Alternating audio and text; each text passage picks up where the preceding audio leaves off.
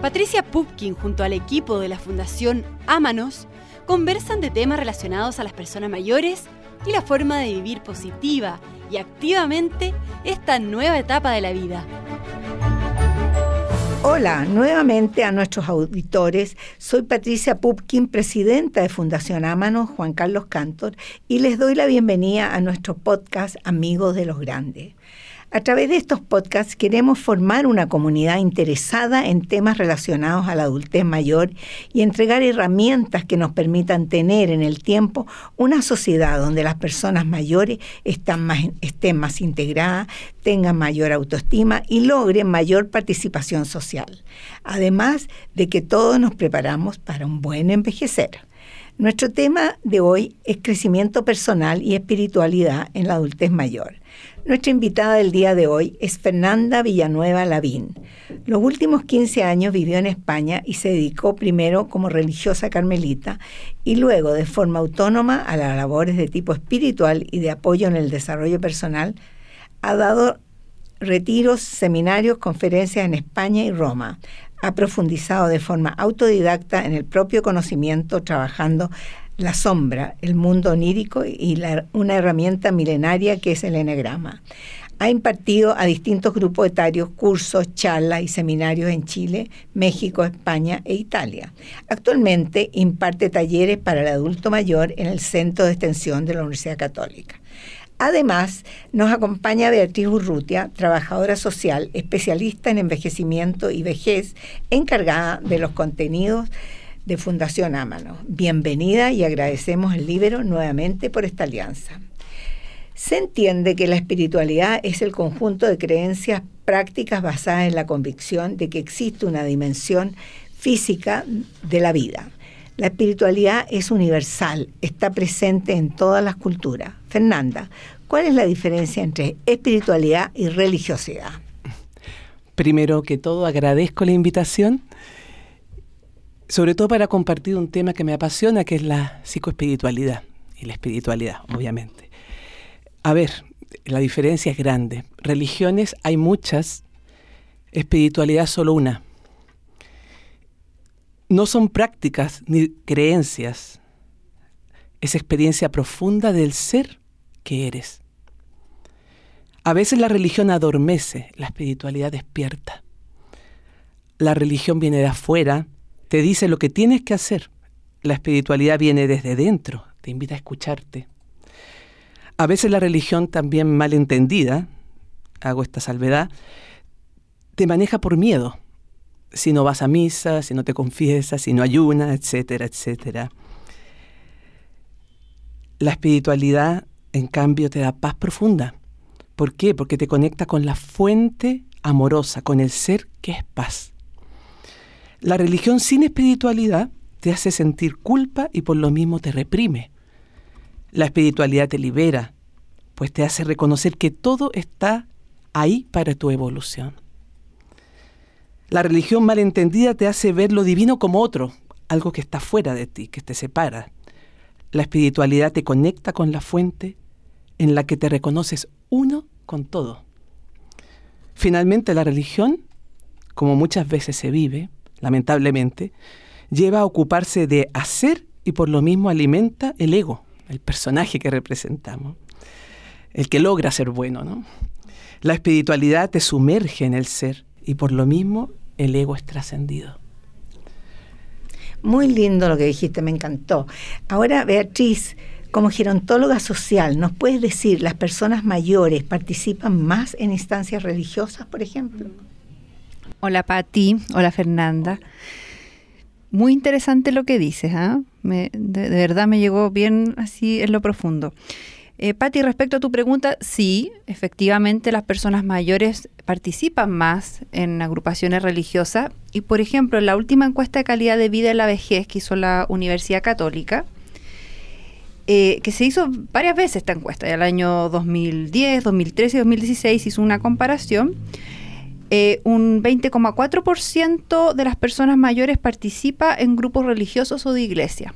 Ya, pero esto ha ido disminuyendo un poco con los años. Partió en, la primera encuesta con un 24% y en la última eh, teníamos un 20,4% de personas mayores participando ¿Mm? Ahora, la mayoría se declaró católico, un 73%, ¿ya? Pero en relación a la frecuencia, por ejemplo, de la participación a misa u otros servicios religiosos de su iglesia, eh, tenemos que un 24% participó de manera permanente, ¿ya? Y además un 73% de los adultos mayores declararon que rezaban por lo menos una vez al día. Y yo creo que esto lo, lo vemos, porque si uno va a distintas iglesias, templos, se ve más personas mayores muchas veces que gente joven. Ahora, si tiene que ver con la edad o tiene que ver con que son costumbres que vienen de toda la vida arraigadas y que obviamente no las vamos a cambiar porque cumplimos cierta edad, bueno, eso habría que que estudiarlo, pero efectivamente las personas mayores participan. Y yo diría que también en hartos clubes, por ejemplo, en torno a las iglesias. Hay muchos clubes de adulto mayor, pero que son adscritos a alguna iglesia, ya sea iglesia católica, evangélica, aparte de los clubes laicos que hay en las comunas. ¿Y tú no crees que todo lo que ha pasado con la pedofilia de los mismos curas ha hecho, ha ido rechazando a, a las personas de ser religiosas? Sí, yo creo que, que sí. Mi opinión personal es que sí, que ha habido un alejamiento de la iglesia, pero muchas personas mayores yo creo que son las que más se mantienen y también hacen la separación entre lo que es la religión y lo que son las personas que pueden haber cometido ese tipo de delitos en el fondo. Bueno, entonces vemos a muchas personas mayores que participan en grupos religiosos y parece ser que esto refleja un interés de los mayores en el tema que podría tener relación con la cercanía a la muerte. Eh, tal vez, Fernanda, ¿qué nos puede señalar con respecto a esto? A ver, escuchando a Beatriz, eh, creo que eh, lo mismo, el mismo fenómeno sucede en España, ¿no? Yo vengo de allá, que se ven muchas cabezas blancas, ¿no? En, la, en la iglesia, pero yo creo, quizás me equivoco, que no es porque eh, sea tema de personas mayores, sino que ellos ya vienen con una tradición. Son los jóvenes los que no están participando. Y yo quiero ver a futuro si esos jóvenes mayores, adultos mayores, van a participar. Mi teoría, mi hipótesis es que no. Creo que estamos en un momento de un cambio de conciencia muy fuerte. Pero yo apuntaría más que a la muerte, a la vida, con mayúscula más que a la cercanía a la muerte. Es verdad que la muerte parece estar más cerca de los que llamamos adultos mayores, pero nos puede sorprender a todos en cualquier momento. Así es. ¿Cierto? Donde a mi juicio tenemos que enfocarnos en la vida, pues en realidad es lo único que hay. Vida manifestándose de distintas formas. Pienso que el adulto mayor, por su misma experiencia vital, conecta con mayor profundidad con la vida que es, no que tiene, ojo, no tenemos una vida, somos vida que se manifiesta de distintas formas. Y este adulto mayor desea vivirse en plenitud.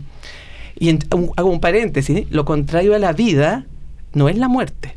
Ojo, solo hay vida manifestándose. La vida no hay nada contrario a la vida. Lo contrario a la muerte es el nacimiento. Uno nace, la vida se manifiesta, yo tomo una forma, una apariencia cuerpo humana, mente cuerpo, y después dejo este cuerpo, pero continúa la vida manifestándose, la vida que soy, no que tengo, repito.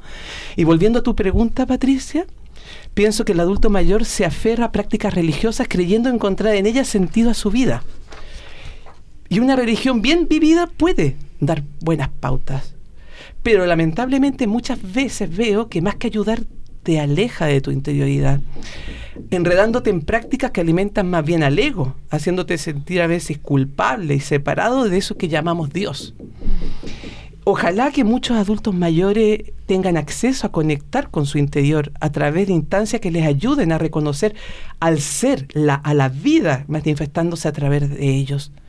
Para esto es necesario primero sanar el ego, que está muchas veces herido, ¿eh? y que por lo mismo resulta ser tan tiránico por estar herido que no permite el acceso a su verdadera profundidad, a su verdad más honda.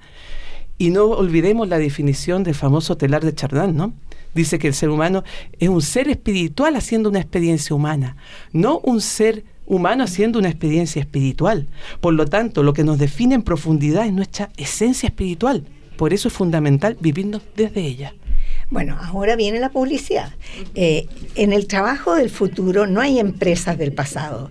Es tiempo de avanzar y para eso hay que cambiar. ¿Cómo hacerlo? Con Dima Coffee, las mejores herramientas tecnológicas para la, para la transformación del trabajo en la era digital.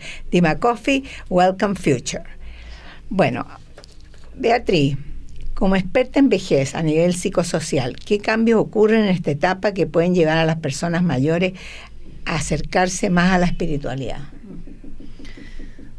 Bueno, yo creo que puede tener relación con que, bueno, en todas las etapas de la vida obviamente hay pérdidas y hay ganancias. Pero muchas veces en la etapa de adultez mayor, como que lucen de alguna forma más las pérdidas, ¿cierto?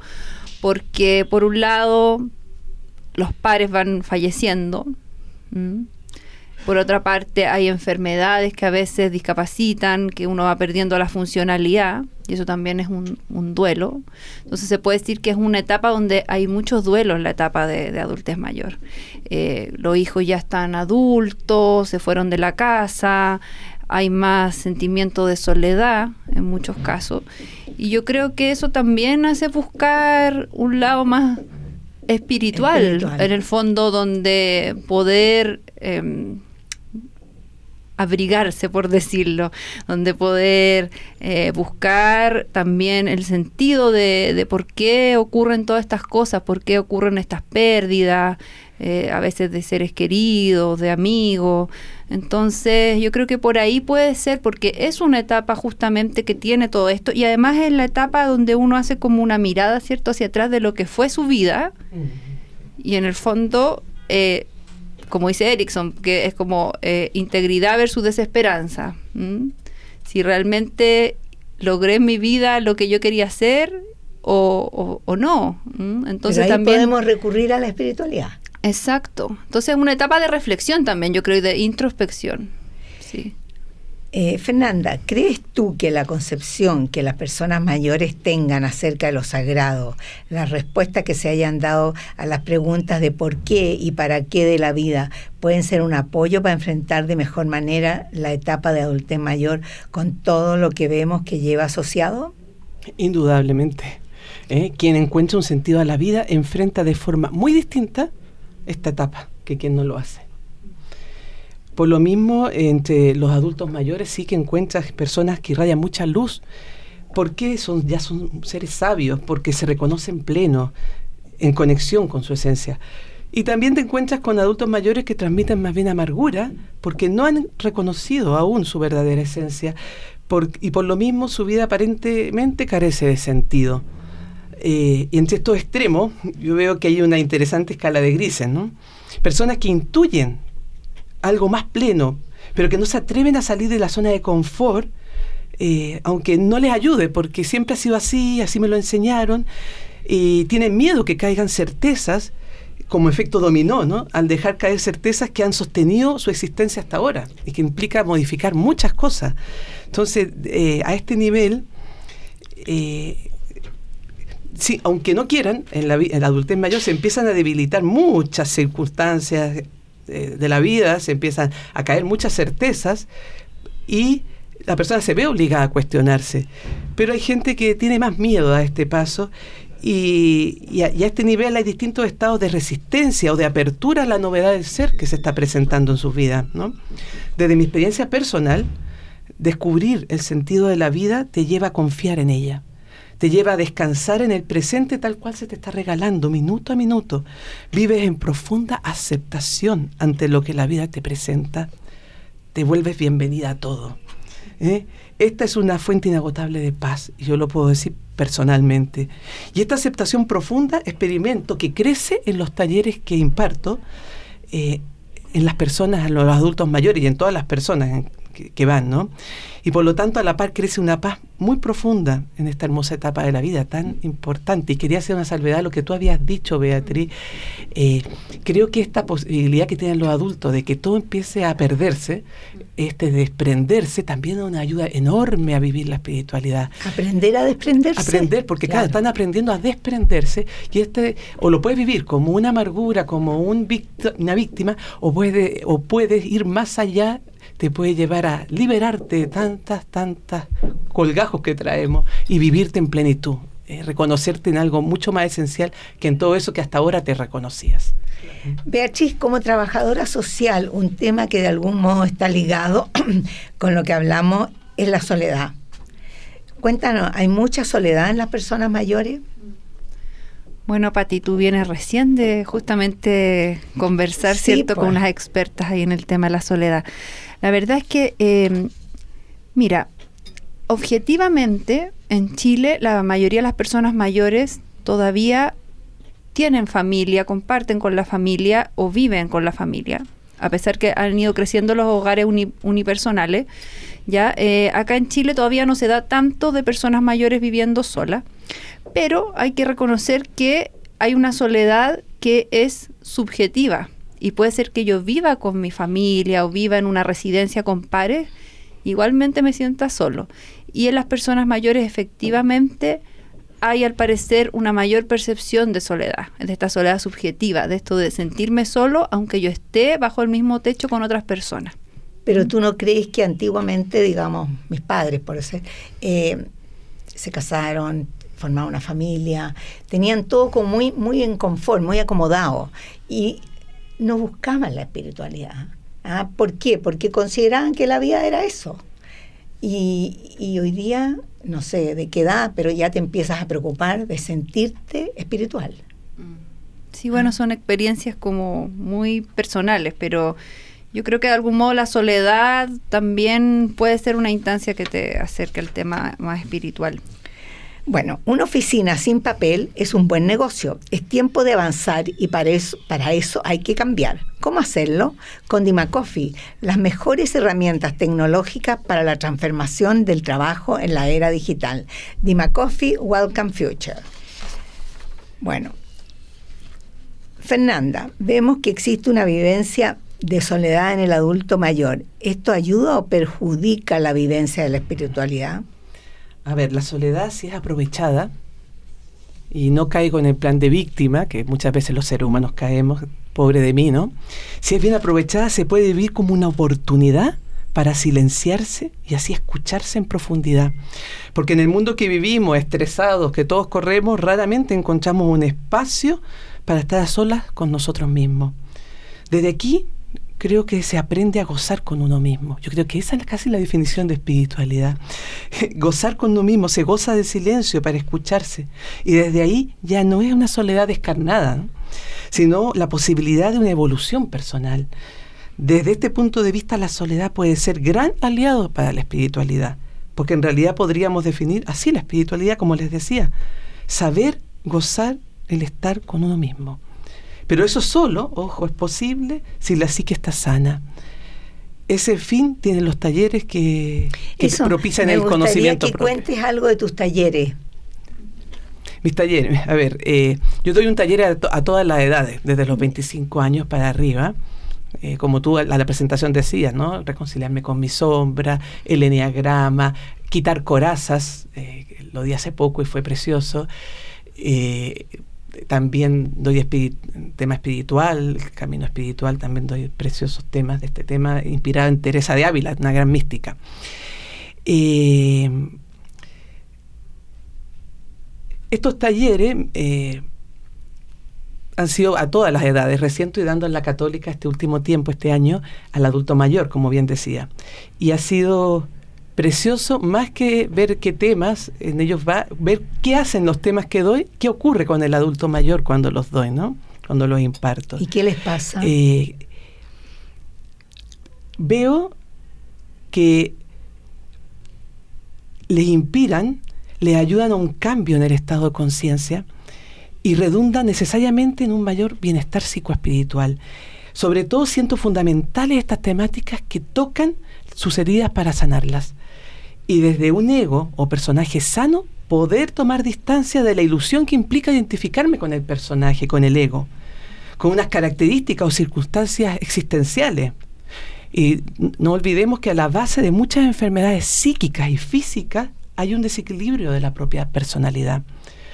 Cuando el adulto mayor y cualquier persona logra no identificarse con el personaje que cada uno ha representado hasta ahora, puede reírse de uno mismo lo cual es sanísimo, y tomar distancia del ego para conectar con su verdadera esencia. Entre paréntesis, siempre les digo que no se tomen tan en serio, que no nos tomemos tan en serio, aprendamos a jugar el juego de la vida con humor, a fluir con ella, confiemos en la vida, porque en realidad lo único serio es el ser, y él sabe jugar. La vida juguetona es transformación continua, constante. Desde ahí podemos experimentar lo que llamamos muerte como una transformación de la vida que somos, no que tenemos. Simplemente es un paso más.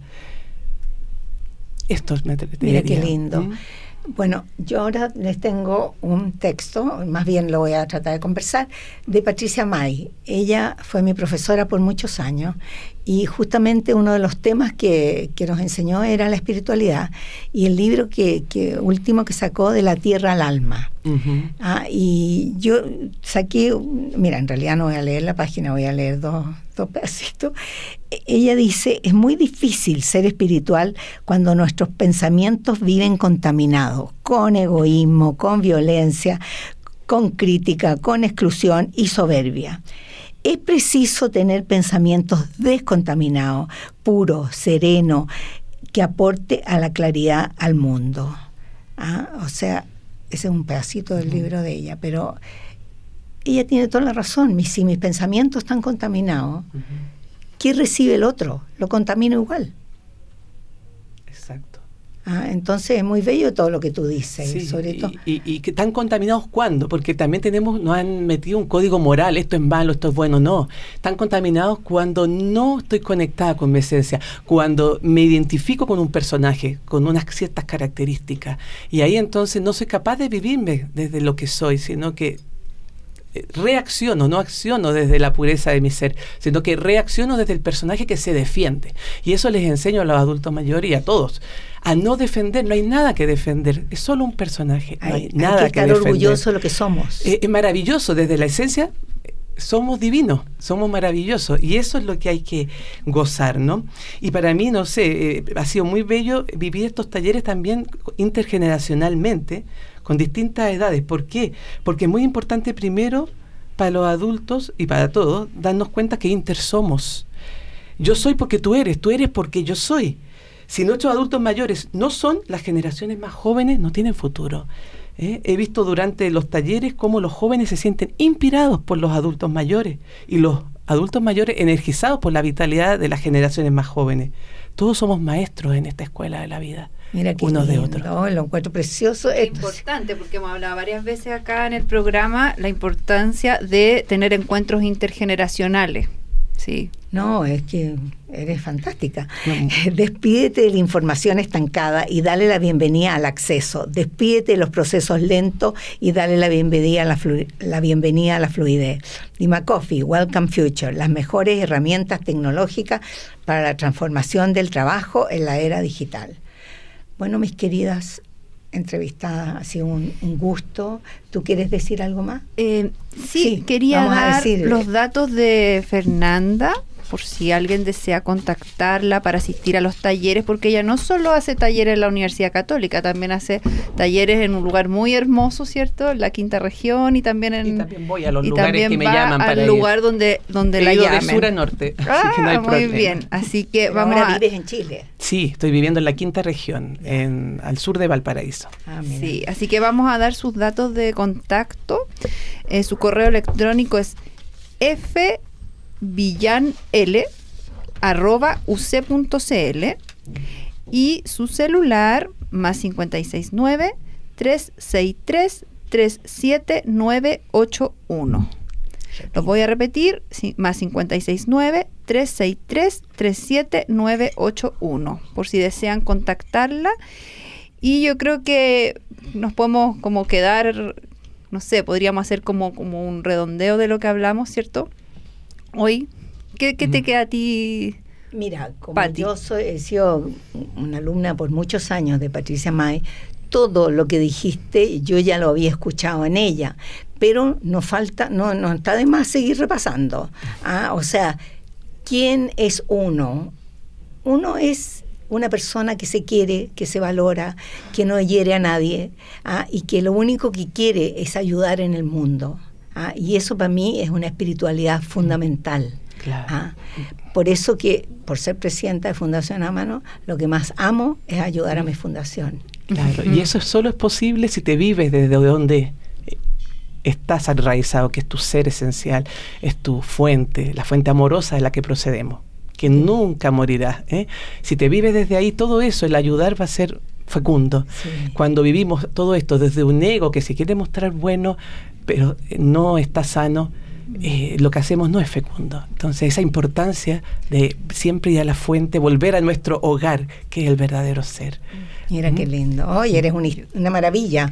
Ah, ha sido un gusto. Somos una maravilla. Somos Eso somos una maravilla. Sí, muchas, muchas gracias. Gracias, Gracias. Patti, por la invitación.